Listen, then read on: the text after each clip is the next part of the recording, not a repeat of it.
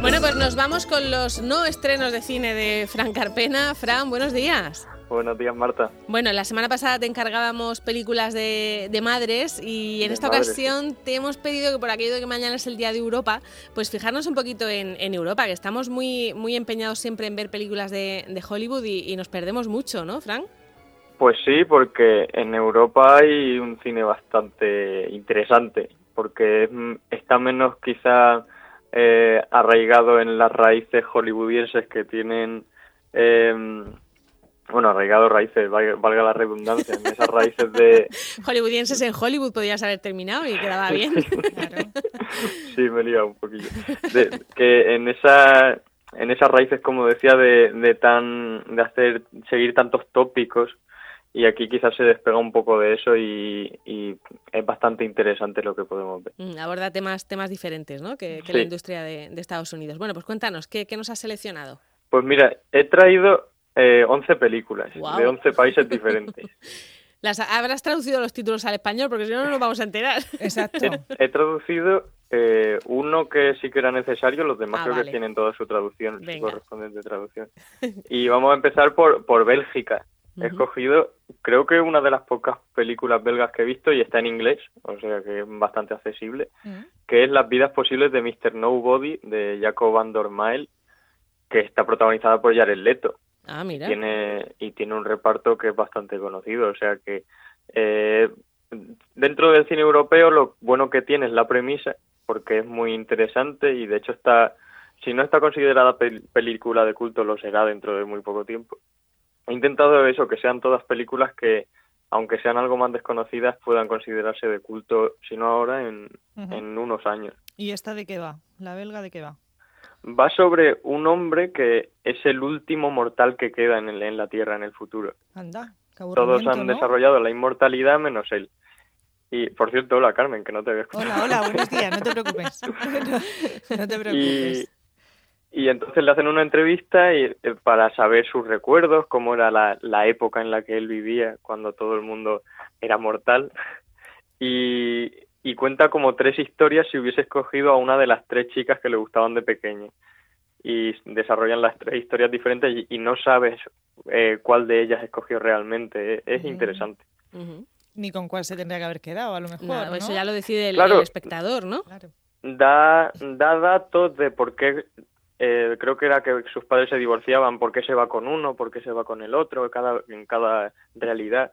Y es interesante, juega mucho con, con el hecho de despistarte a ti para, para, no, para no saber cuál de las tres escoge y aún así las va confluyendo. Es muy, es muy divertida, entretenida y triste, por su parte. Bueno, venga, otra más. Vamos ahora con Dinamarca. Parece Para mí, Eurovisión del cine. Sí, es verdad. 12 puntos para Two point. Eh, Dinamarca me gusta mucho el cine, sobre todo por Von Trier, que Sí. es uno de mis directores favoritos, y he escogido su última película, que parece que va a ser ya la que cierre su filmografía, y que para los que hayan visto parte de esas películas, que tiene muchísimas, tiene más de 20 películas, esta es El fin perfecto, que se llama La casa de Jack.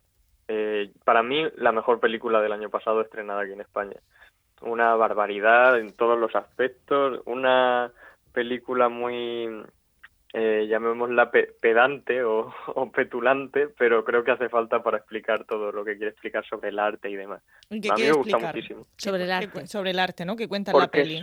Von Trier desarrolló en los años 90 lo que junto a otros acto- eh, directores como Winterberg y todos daneses, el Dogma 95, que era un estilo de hacer cine. Se ha criticado muchísimo y sobre todo Von Trier lo ha utilizado mucho para expresar su eh, su arte de manera violenta y bastante ex- explícita. Sobre todo si habéis visto películas como Nymphomaniac o Dogville, eh, dan hasta ganas de vomitar de lo dura que es. Uf, es muy fuerte. Pero esta que nos Entonces- recomiendas, no, ¿no?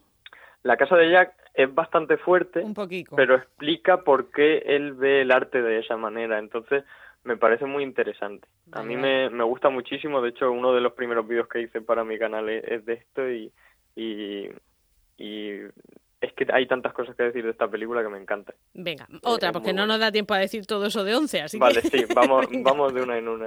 ¿Cuál Eh, más?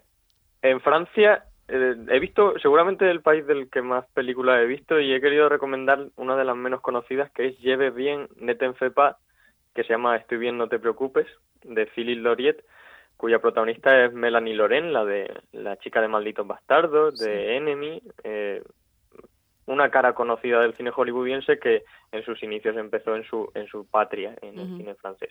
Esta película es típico cine francés, o sea que Este- la gente este que le guste gusta. el drama y eso le va, le va a encantar. Venga, estoy bien, no te preocupes. ¿Cuál más? En Italia, La Juventud de Paolo Sorrentino.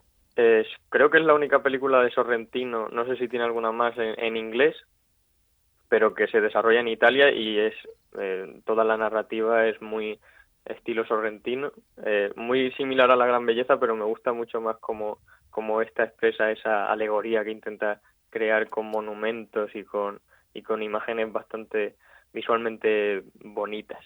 La juventud. La juventud. Venga. Vamos a Alemania, una película que he visto recientemente, que creo que es 2017 o 2016, bastante, bastante nueva, que se llama El Capitán, de Robert Svenke. De- le debo esta recomendación a mi tío, que me ha insistido durante más de un año para verla. que la veas. Y al final está muy bien, porque va de un, de un soldado raso que huye de la guerra y se encuentra un, un uniforme de, de general, de, de capitán del ejército nazi.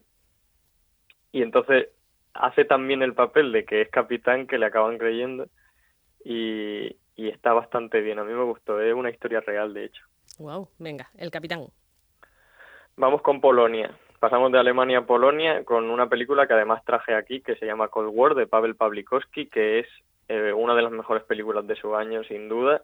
Estuvo en los Oscars y para que una película polaca llegue a los Oscars, no solo a película extranjera, sino a, a mejor dirección, eh, el nivel está impresionante y además creo que Filmin la ha añadido estos últimos días, o sea que la posibilidad de verla ahora es bastante más sencilla. Eh, ¿Guerra Fría es la traducción?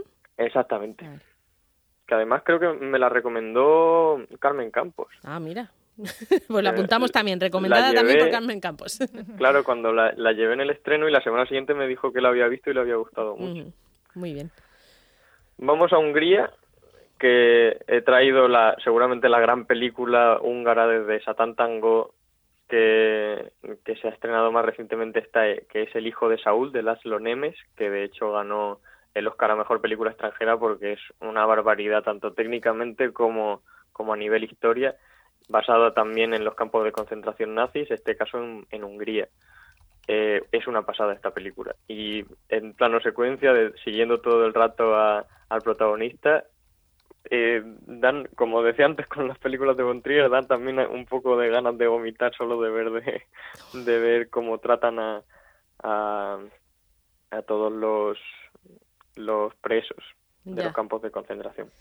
Bueno, no sé si nos va a gustar. El hijo de Saúl, venga, ¿cuál más? Pero, Es que en, Ale- pero es que bueno, en- es en interesante Europa se hace un cine Mucho intenso. mucho tramone. Sí, sí, mucho cine, intenso. en cine intenso y película, como yo digo, de comebolas.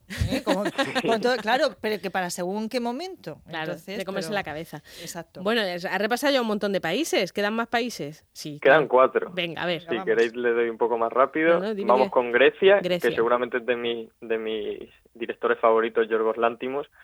Y esta película también es muy dura, bastante fuerte, que es Canino. Y la he traído un poco porque no es que sea la menos conocida de su filmografía, seguramente sea Quineta o Alps, pero Canino está bastante relacionada con, con lo que se hace, con lo que está pasando ahora mismo. Y es que a dos, a dos, a los tres hijos de un matrimonio los tienen encerrados en su casa y no les dejan, no les dejan ver el mundo exterior y, y entonces está un poco relacionado con el confinamiento actual y está, está interesante. A mí me gusta mucho esta película. Venga. Vamos con Suecia. No he querido traer a Bergman para no parecer tópico, así que he traído a Roy Anderson y una de sus últimas películas que se llama La comedia de la vida. Y no es tan graciosa como podría pa- parecer por el título, pero sí que tiene algunas situaciones porque está como dividida en sketch que podrían, que son bastante divertidos. Están bien. O sea, que los Vamos suecos también con- hacen cine. ¿Quién más hace cine? Sí, el Suecia hace muy buen cine. Eh, y acabamos, bueno, quedan dos. Irlanda, que había seleccionado Hunger, pero como creo que la he nombrado muchas veces, eh, he puesto Desayuno en Plutón, de Neil Jordan, que además está protagonizada por Cillian Murphy, que hace papel de transexual y Cillian Murphy, para el que no lo relacione, es el protagonista de Peaky Blinders, o sea que es una cara bastante conocida. Y, y seguramente sabe sus mejores papeles esta película, lo hace muy bien. ¿Y por último? Acabamos con Finlandia. Finlandia, el, el mayor representante de cine finlandés es Aki Kaurismäki, y he traído una de sus últimas películas que a mí me encantó cuando la vi por el mensaje tan optimista que tiene frente a una situación pesimista que es El Jabre. El Jabre de Aoki Kaurismäki es, es preciosa, es cómo ayudar a los más necesitados aunque tú no lo estés pasando bien en un momento determinado, es, es, es genial. Bueno, pues oye, has hecho muy bien los deberes, 11 países. ¡Qué barbaridad! Sí. He dicho, voy a, voy a intentar escoger, aunque sea algo más rápido, pero bueno, y, y eh, ya que hablábamos de cine europeo, claro. reivindicarlo un poco. Claro. Y no quedarnos solo en el francés, que quizás es el que más, al que más recurrimos, ¿no? Aquí en España, el francés y el sí, italiano. Ya te, y el italiano. Ya te digo, y... es el que más me ha costado seleccionar porque en mi lista creo que tenía más de 50 o 60 películas francesas. O sea claro, que... claro. Bueno, pues oye, luego lo, lo, apuntamos todo en cuando subamos el podcast para que la gente no se pierda. Mañana y... día de Europa. A Mañana es día de Europa. Pueden hacer todo el maratón. Y luego decirnos lo de Wyoming y, y que nos las puntúen. Fíjate, mira qué planazo, mira qué planazo hemos montado un Sí, estaría muy bien. Encima son 11, casi las do los 12 puntos. Muy casi. bien. Venga, Fran, muchísimas gracias. Gracias a vosotras. Hasta Buen luego. Fin de...